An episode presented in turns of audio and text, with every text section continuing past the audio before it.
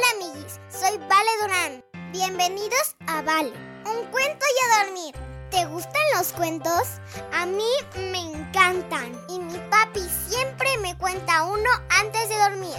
¿Quieres escucharlo conmigo? ¡A dormir! Papi, ¿me cuentas un cuento? Mm, ¿Ya te lavaste los dientes? Sí, ¿Ya hiciste pipí? sí. Vale, un cuento y a dormir.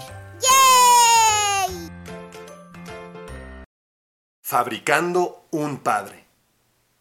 En el taller más extraño y sublime conocido, se reunieron los grandes arquitectos, los afamados carpinteros y los mejores obreros celestiales que debían fabricar al Padre Perfecto.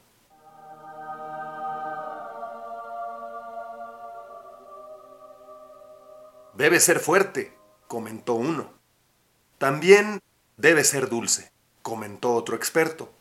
Debe tener firmeza y mansedumbre. Tiene que saber dar buenos consejos.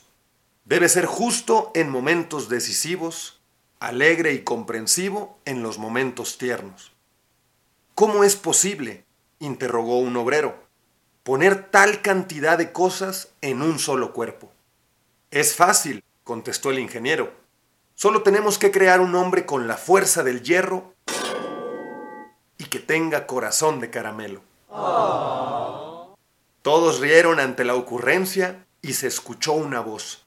Era el maestro, dueño del taller del cielo. Veo que al fin comienzan, comentó sonriendo. No es fácil la tarea, es cierto, pero no es imposible si ponen interés y amor en ello. Y tomando en sus manos un puñado de tierra, comenzó a darle forma. ¿Tierra? preguntó sorprendido uno de los arquitectos. Pensé que lo fabricaríamos de mármol, o marfil, o piedras preciosas. Este material es necesario para que sea humilde, le contestó el maestro, y extendiendo su mano, sacó oro de las estrellas y lo añadió a la masa. Esto es para que en las pruebas brille y se mantenga firme. Agregó a todo aquello amor y sabiduría. Le dio forma, le sopló de su aliento y cobró vida. Pero faltaba algo, pues en su pecho le quedaba un hueco. ¿Y qué pondrás ahí? preguntó uno de los obreros. Y abriendo su propio pecho, y ante los ojos asombrados de aquellos arquitectos, sacó su corazón. Y le arrancó un pedazo, y lo puso en el centro de aquel hueco. Dos lágrimas salieron de sus ojos mientras volvía a su lugar su corazón ensangrentado. ¿Por qué has hecho tal cosa? le interrogó un ángel obrero. Esto hará que me busque en momentos de angustia, le contestó el maestro.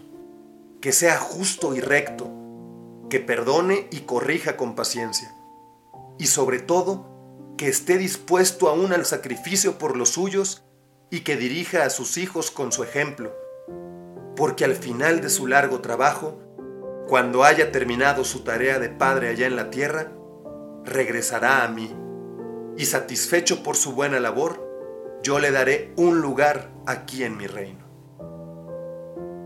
Ser padre es trascender en la vida. Ser un buen padre es ir más allá. Pero ser un ejemplo para tu hijo, eso marca la diferencia.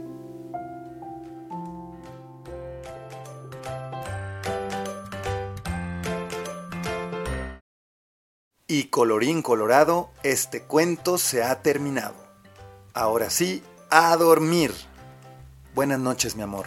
Buenas noches, papi. Que sueñes con los angelitos. Te amo, papi. Yo te amo más, mi princesa. Buenas noches, amiguis. Si te gustó este cuento, recomiéndalo a más amiguis. Ponle me gusta y suscríbete.